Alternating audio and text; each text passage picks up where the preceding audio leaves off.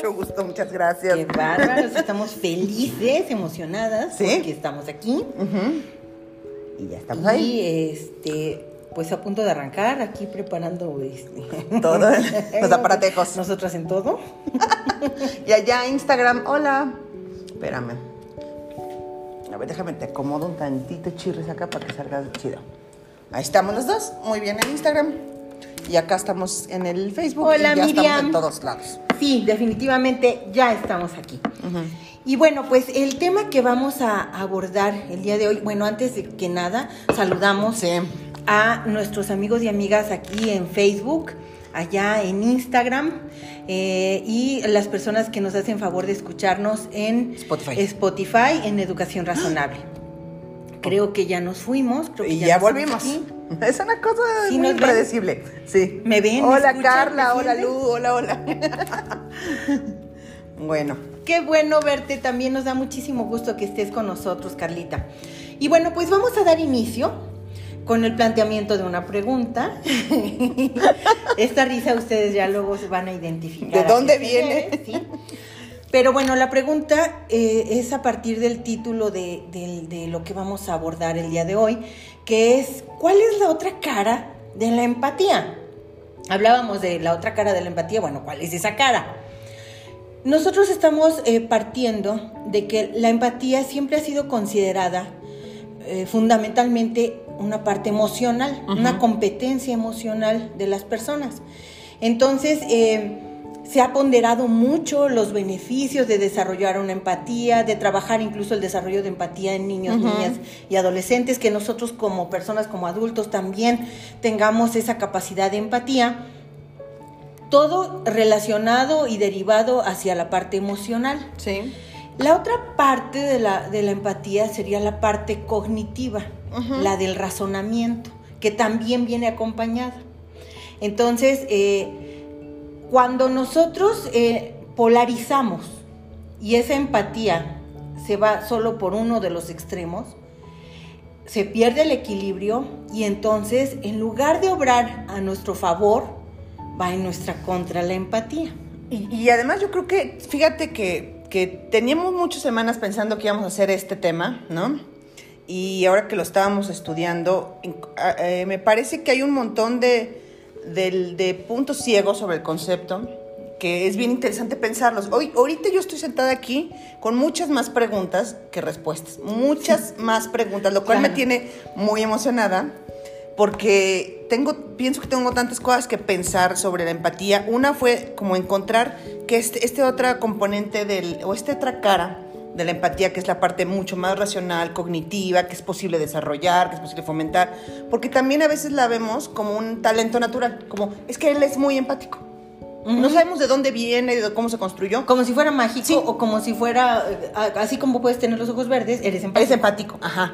Es como una cosa como flotante ahí que no sabemos si se adquirió, se desarrolló, naciste con él, qué onda. Y luego cuando aparece esta parte de la, de la parte cognitiva, me queda mucho más claro que es una buena noticia, porque Sí. significa que es algo que se puede desarrollar y fomentar.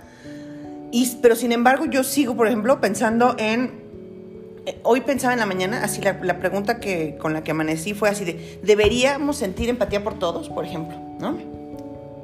podemos y deberíamos sentir empatía por todas las causas o por todas las situaciones humanas. ¿Cuáles serían los, o sea, los límites de la empatía? Ese es ahorita, y creo que es cosa de lo que vamos a hablar, ¿no? Así hasta es. dónde sí, hasta dónde no. Así es. Y está bien emocionante porque, porque pareciera que es como de estas características que deberían... Que todos Aspiracionales. tener y además, Sin medida, ¿no? mientras más, mejor. Ajá. Y no es cierto. Y no, Resulta exactamente. que no es cierto. Así es. Vamos a hablar primero de la parte emocional, la que todo mundo conoce, la que es más común, la que nos resulta más familiar a todos y que es la parte bonita de la empatía, ¿sí? Empecemos porque la empatía te permite conectarte con las necesidades y con las experiencias y lo, con lo que está viviendo los demás, lo cual te permite entender mejor a la gente y comprender más sus, sus estados eh, emocionales, su, lo que están viviendo.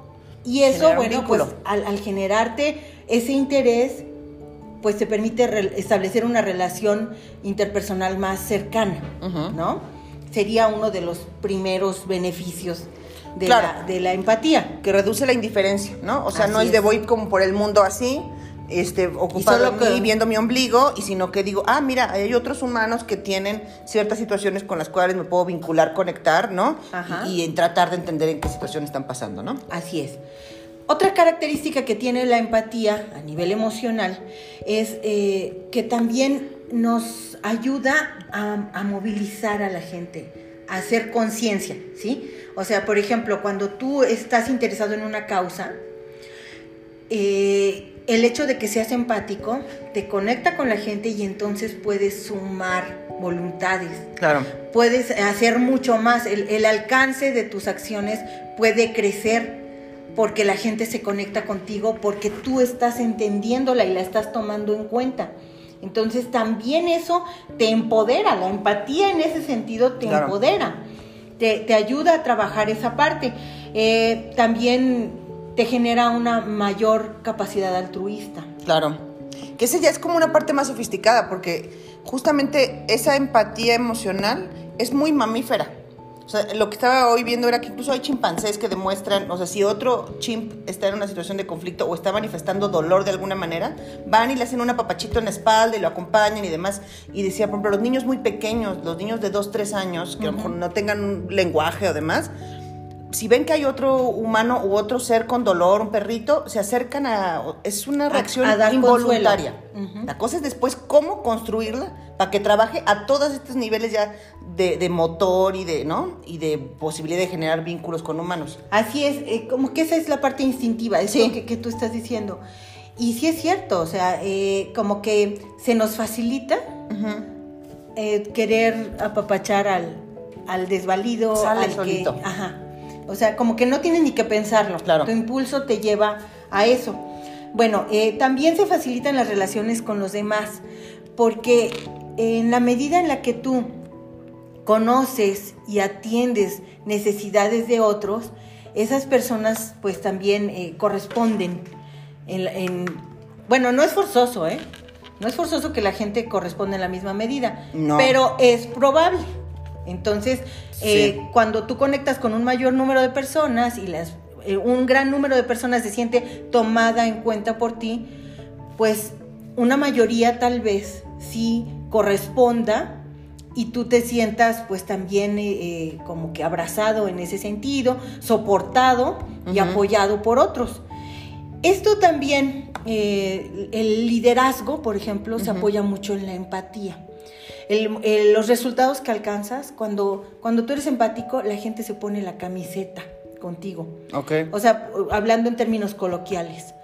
Y esto promueve que la gente se sienta comprometida con tu causa. Y eso mejora tus resultados, los resultados que puedes alcanzar a través de la empatía.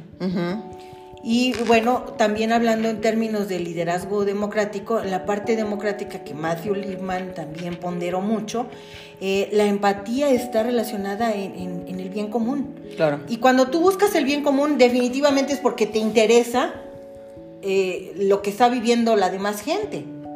Que ahí es donde viene, por ejemplo, este... Que, tus ojos de pista. Empieza No, a no, correr no, yo- sangre. Yo quiero escucharte, adelante. ¡Ah, qué simpático! Aquí es donde, a ver, la crítica que estaba leyendo justamente a esta parte, que sea, para lograr este, que la empatía del, del brinco a la búsqueda del bien común, la- la- el eslabón que falta es la construcción de esta empatía cognitiva, mucho más racional y mucho más Ah, sí, claro, sí. Porque, por ejemplo, lo que decía el autor que estaba leyendo para la preparación de este live era que la empatía te permite conectarte con historias personales. Y yo pensaba, por ejemplo, en estos programas como Teletón y demás, que es, o sea, y no solo Teletón, cualquier programa o documental te cuenta la historia de una familia o de un individuo o de un- con un nombre y una historia, porque a partir de ahí tú puedes generar empatía con, con esa madre que sufre, con esas personas que salen refugiadas de su país, con tales que viven situaciones de violencia, no sé.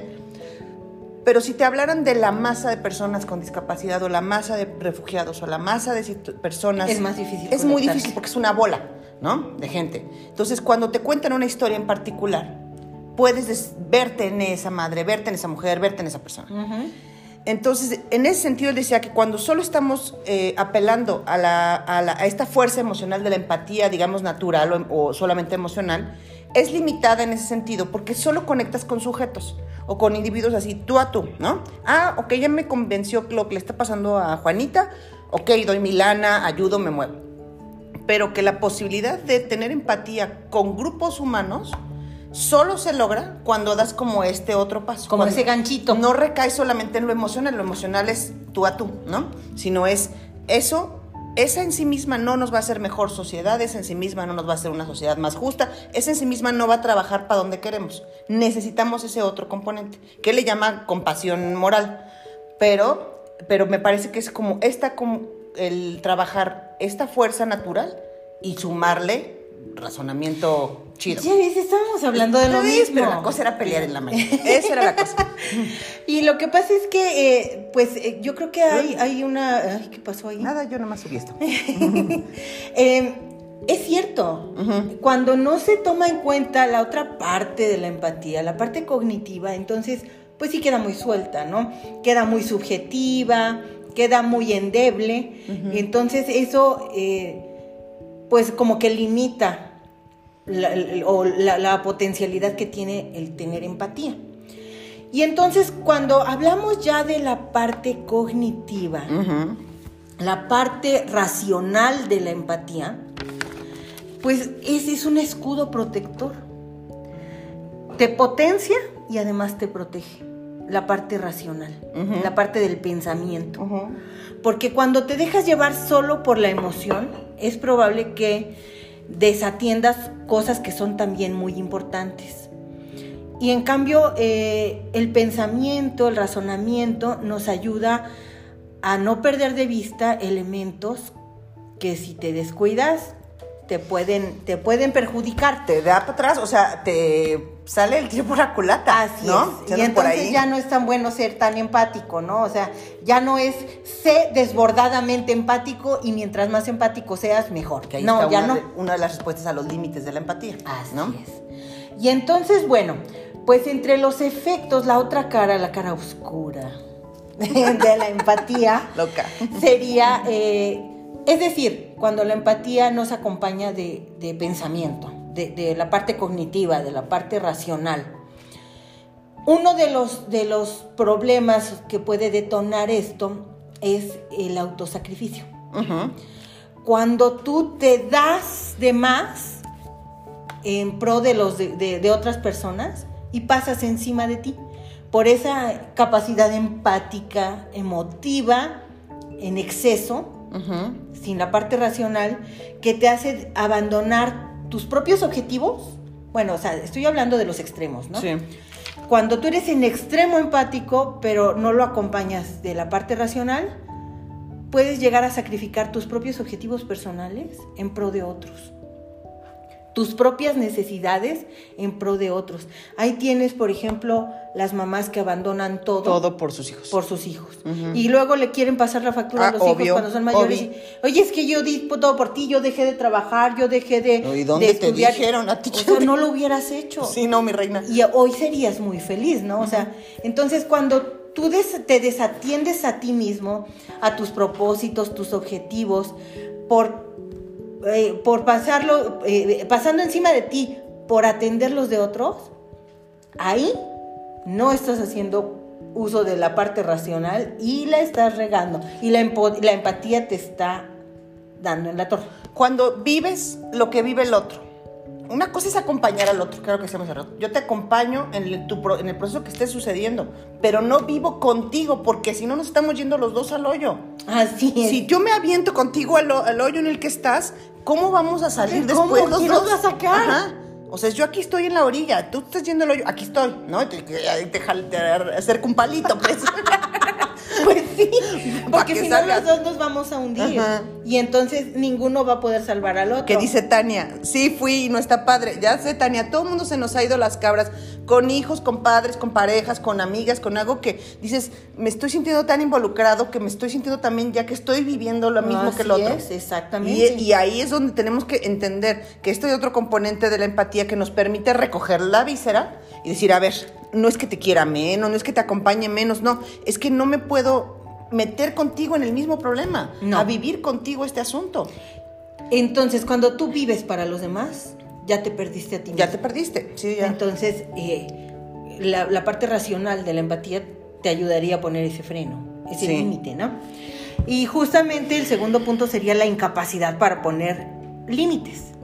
Cuando tú eres excesivamente empático y no hay una parte racional que acompañe esa empatía, eh, eres manipulable. Completamente. Estás expuesto a que la gente venga, te chille tantito y tú vas a hacer lo que quieran que hagas. O sea, es que lo que tú necesites, yo aquí estoy para, para protegerte, para atenderte, para cuidarte.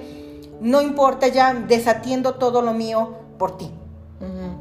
Nos volvemos vulnerables. Entonces, eh, hablando de información de niñas, niños y adolescentes, imaginemos que nosotros trabajamos la empatía de nuestros hijos o hijas, pero no lo acompañamos de esa parte racional de poner límites, de, de decir, Ajá. oye, o sea, tú tienes un pensamiento propio, eso no lo debes perder de vista. Puedes entender a la otra persona, pero no abandonar tus propios pensamientos y tus propias convicciones. Y aquí además hay creo que hacer un acento que hay un asunto de género cruzado. Este, la habilidad de la empatía, tradicionalmente se ha enfocado y fomentado mucho más en las mujeres. Sí. ¿No? Tú tienes que ser una masa un poco flexible y amorfa que se adapta a los demás. Me lo imaginé una esponja ahí. Como que no me Y Gaby así de, yo no quiero ser eso. Perdón, pero es, o sea, tú eres esta cosa que, que eres un pegamento, eres una cosa que se adapta, eres una esponja, porque, y como mujer, ¿no? Mucho más en las niñas se, se fomenta ese tipo de, se, ay, es que tú entiendes. Ajá. Eh, Y al final también es, entiendes que así son los niños, así son los hombres, así es no sé qué, ¿no?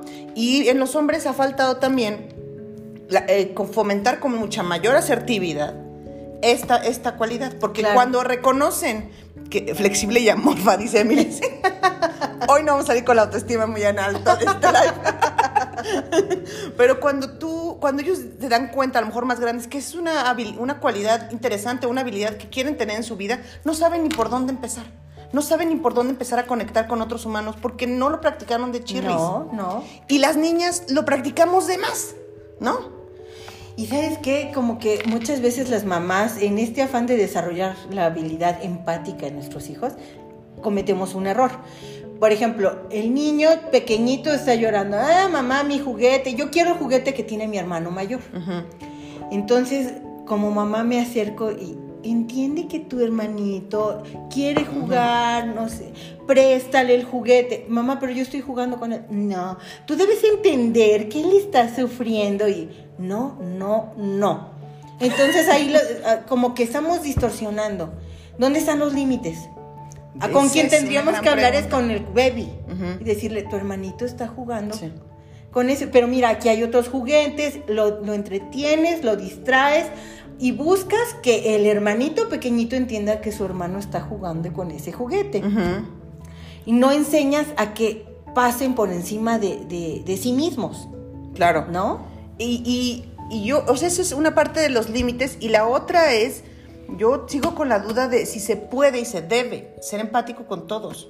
¿Cómo? O incluso con quien no tienes, ponte que no tienes un vínculo que digas, me, me reflejo en ti o me identifico en ti, que esa sería como la parte más básica. La otra es la te puedo entender, la parte cognitiva. ¿Qué pasa con quien no tienes ninguna de las dos?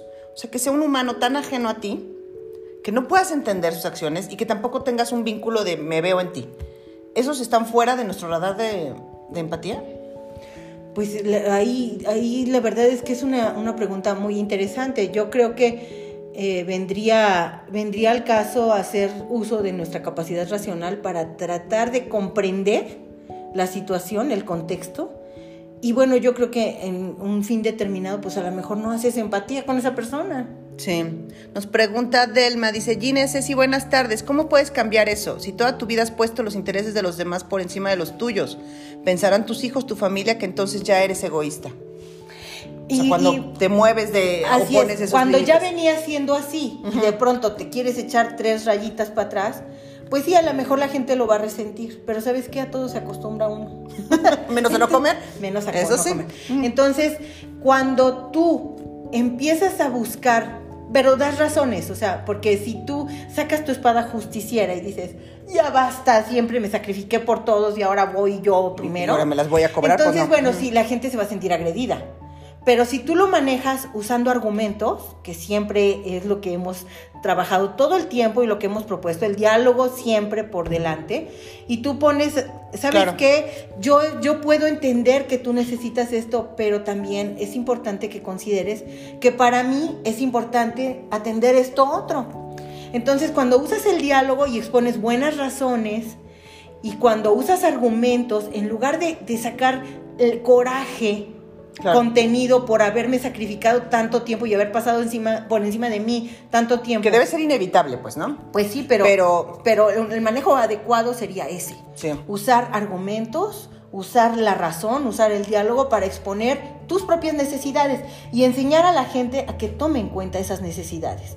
Si no estaban acostumbrados a escucharte, si no estaban acostumbrados a tomarte en cuenta y a considerar importante lo que tú sientes y lo que tú piensas, pues va a ser necesario que aprendan.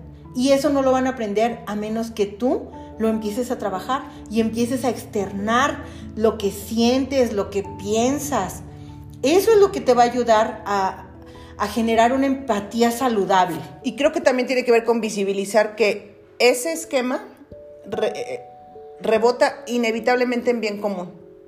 O sea, relaciones más equitativas Sí, claro. Te llevan directo, no en un mundo abstracto ni lejano, te llevan en así, en lo inmediato, a relaciones más equitativas y más justas. Entonces, cualquier arreglo que quede dentro de un contexto mucho más equitativo o justo es bueno para todos. O sea, es algo que no es que ahora la situación se volteó y los Y demás ahora van a las únicas mal. necesidades No, van a ser las sino es en la medida en que esto sea más equitativo y que ahora las necesidades de todos tengan la misma importancia, esto va a ser bueno para todos. O sea, creo que esta argumentación que, que decías, Gina, de, de presentarla cuando dices ya necesito poner límites, es, eh, la argumentación es esto y no es nada más porque a mí se me ocurrió hoy. Claro. ¿no? O porque me no, esté enojada, sino porque esto va a ser mejor para todos. Es un mejor Y a lo mejor movernos de, de ese darnos de más a una cuestión más equilibrada, a nosotros mismos nos va a llevar, nos va a costar trabajo. Claro, son hábitos. Porque estamos acostumbrados, porque tenemos un hábito ya acendrado de darnos de más. Pero cuando empiezas a ver los beneficios, Claro. de ser tomado en cuenta, de ser respetado, de ser valorado, de que tus necesidades también sean atendidas, eso te fortalece y eso hace que desarrolles una empatía más saludable.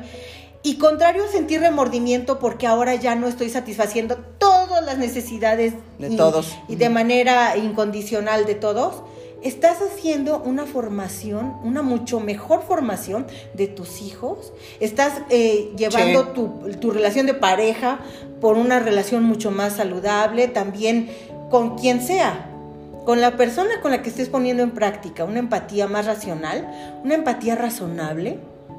Qué bonito. Ya, ¿no? mira, no, y acabamos hasta de mejores amigas bárbaro, hoy. oye, ya, Cuando- sí, ahora ya eres este, mi mejor amiga. my hace, best hace friend. como 20 minutos, ¿no? No eras mi mejor enemiga.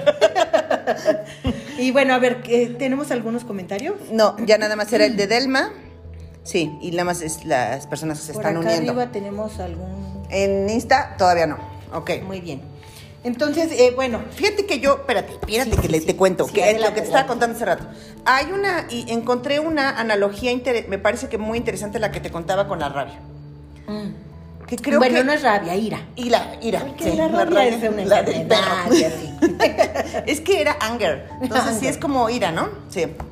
Entonces, este, decía que la empatía y la ira eh, se parecen. ¿Y en qué se parecen? Sin, aunque ambas estén en, en lugares eh, distintos del espectro, digamos, como en lo que tradicionalmente se considera una cosa positiva y una muy negativa, ambas tenían eh, un ingrediente muy mamífero, muy involuntario, muy básico, Instintivo. muy instintivo, pero que ambas, cuando le agregabas el ingrediente cognitivo razonable, se volvían las dos muy productivas y las dos muy interesantes y una habilidad muy importante que adquirir.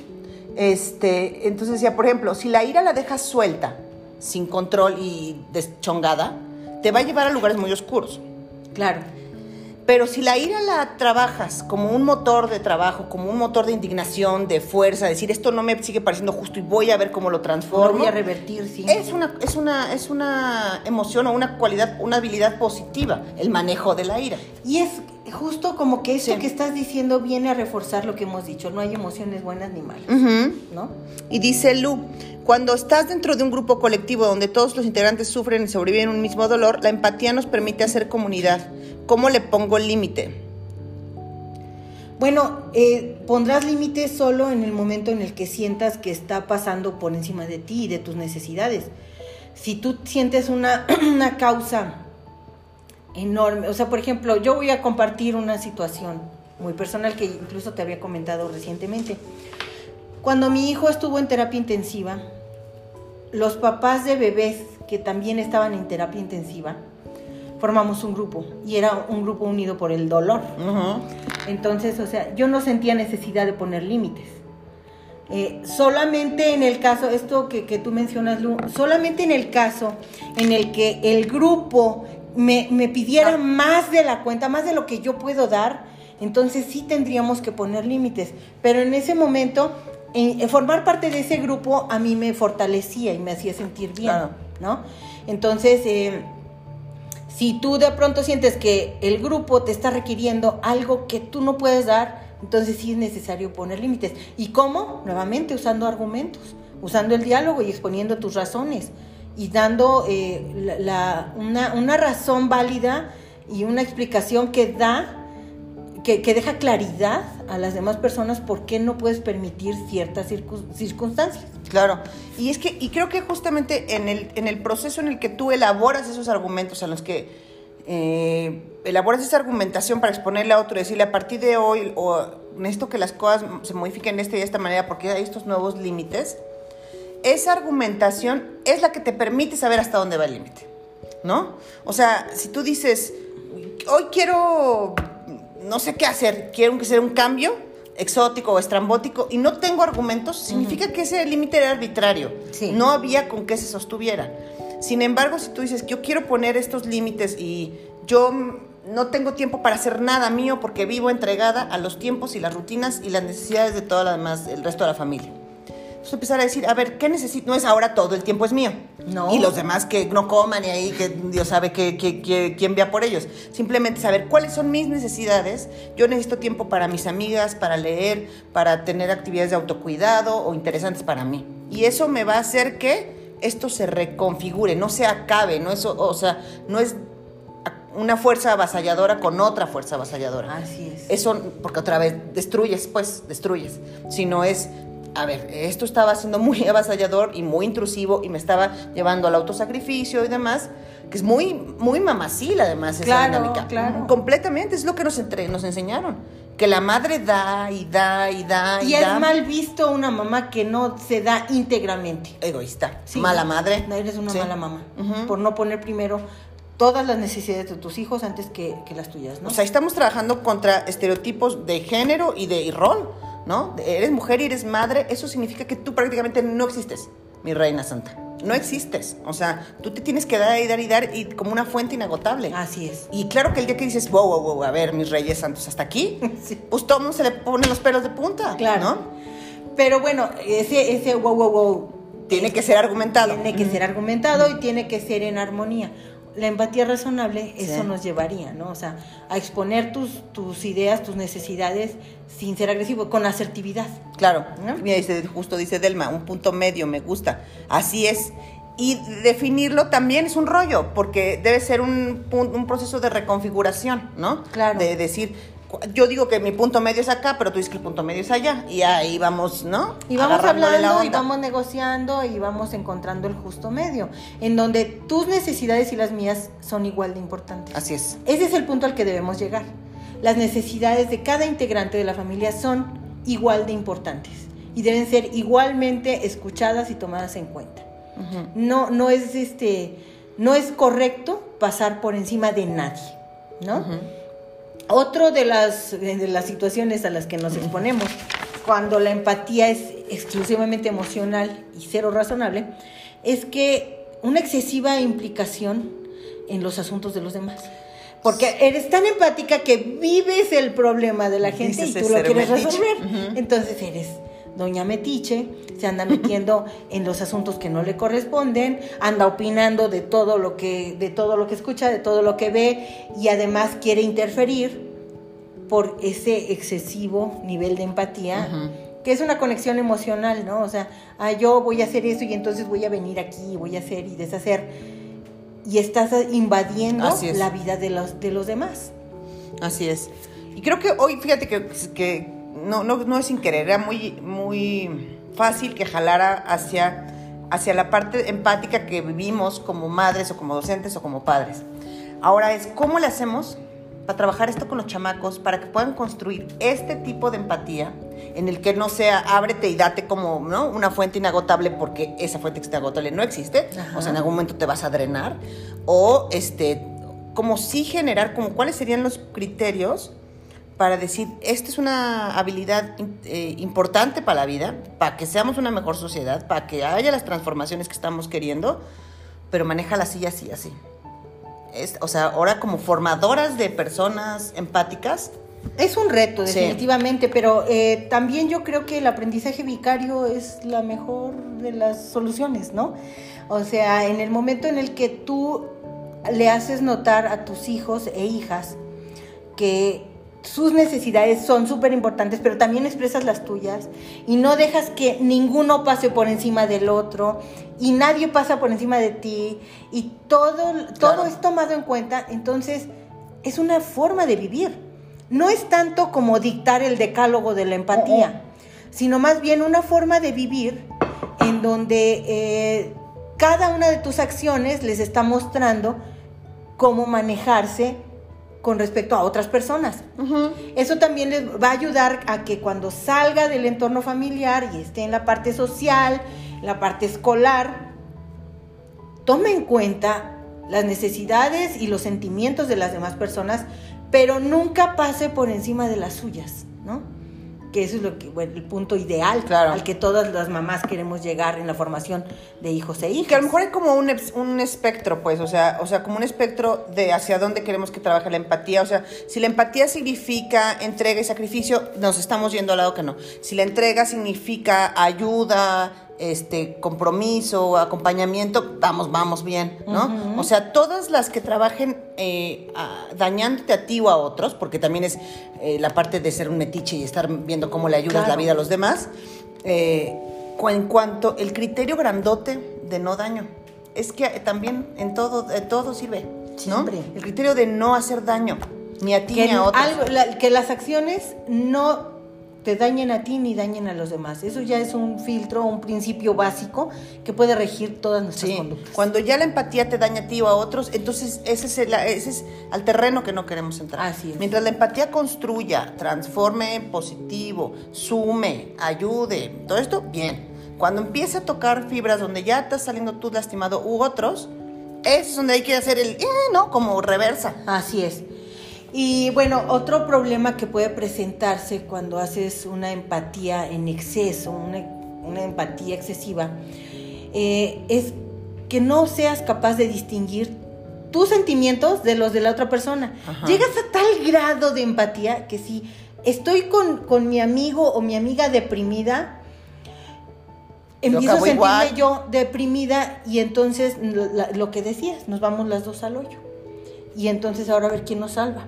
Porque, porque ya no sé distinguir, empiezo a somatizar. Ah, también. Me, me empiezo a hacer una, un lazo con, con la persona, con mi hijo, con mi hija, con mi pareja, con mi amigo, mi amiga, con, con quien sea. Hago un lazo tal que ya, ya me siento triste. Ya me, o sea, acabo de platicar y en lugar de darle fortaleza a la que se deprimió fui yo. Y entonces algo, pues así, muy, muy desconsolada, muy triste, muy abatida. ¿Qué clase de ayuda estamos dando? Nada. Es, es como el clásico de, de que tratas de salvar a alguien que, está, que se está ahogando. Y te avientas al agua con Te él. avientas al agua, pero... sin saber nada. Pero, o sea, te vas a hundir. Dos. Y entonces los van a ver dos muertos. Gracias.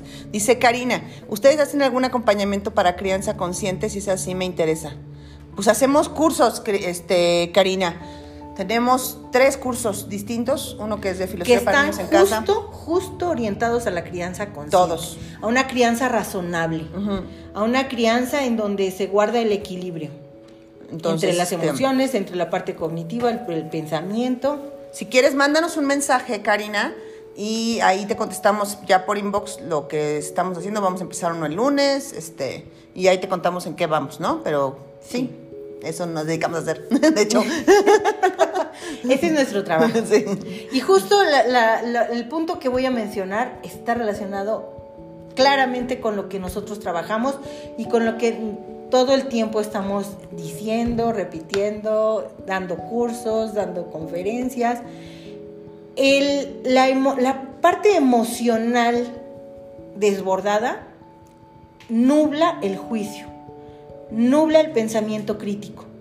La parte racional se ve obnubilada, se ve nulificada. borrosa, Cuando ya. la emoción está tan desbordada, olvídate. Ya no- el, el razonamiento no puede entrar en acción.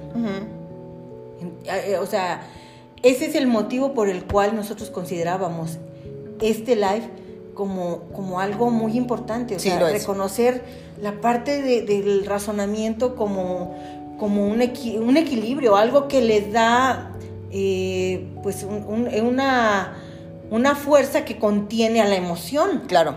que acompaña a la emoción. Pues límites, límites Así a la es. emoción, justamente. Así ¿no? es. Y bueno, eh, finalmente, pues otro de los puntos que, que- en los que nos vemos afectados cuando la empatía es excesiva, cuando es demasiado emotiva, es el agotamiento. Sí. O sea, cuando tú de pronto sientes que ya botas la toalla, es que estás haciendo demasiado por los demás.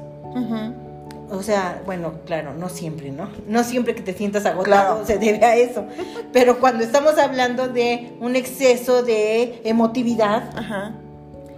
Oye, es que estar pendiente de todos los problemas y de las angustias de los demás, ¡ay, qué horror! ¿Qué, qué cosa tan... ¡Qué dura. agobiante! Sí, ¿no?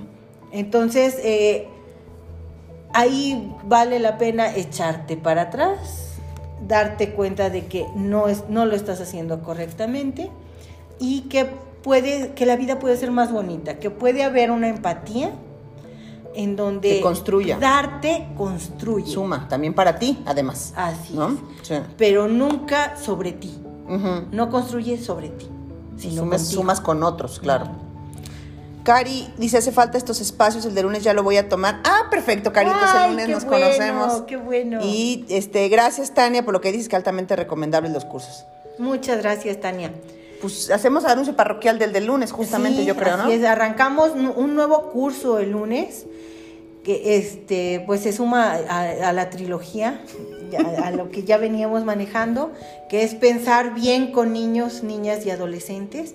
Y es justamente, pues está todo relacionado con esto que estamos platicando, ¿no? O sea, la parte de hacer razonable, una crianza razonable, en donde eh, las cosas guardan su justo equilibrio y eso nos permite construir una relación y una forma de pensar y de actuar en nosotros y en niñas, niños y adolescentes, que pues los lleva a tomar mejores decisiones y a pensar mejor Claro. las cosas, ¿no? Entonces, si alguien quiere, pues nos escribe por inbox. Lo que vamos a hacer con este curso es trabajar con el pensamiento alto nivel del programa de filosofía para niños. O sea, es vamos a bajar a la crianza cotidiana, a ejemplos claros y cotidianos, el pensamiento crítico, ético y creativo. Entonces, eh, pues felices si alguien más se quiere agregar, nos escribe y por ahí Super Gaby les contesta. Y pues quien quiera nos vemos el lunes y nos veremos en live el próximo viernes. Así es. Y pues muchas gracias por acompañarnos. Estamos aquí la próxima semana Y mientras tanto tengan un buen fin de semana. Largo, largo, largo fin de semana. Oh, es, Es cierto. Qué chamacos, bien. hasta el miércoles van a tener clases. ¿Hasta el miércoles? Los míos, ¿eh? No, los míos. Así que mío no. deschongamiento. El mío no. Bueno, muchas gracias. Nos vemos, bye. Tania, ah, pues, ah, escríbenos, yo quiero, dice. Pues ándale, nos vemos ahí. Nos vemos, Tania. Nos va a dar muchísimo gusto Volverte tenerte nuevamente en nuestro curso. Bye, bye. Por acá. Nos vemos, amigos, en Adiós, Instagram. Gracias. Bye.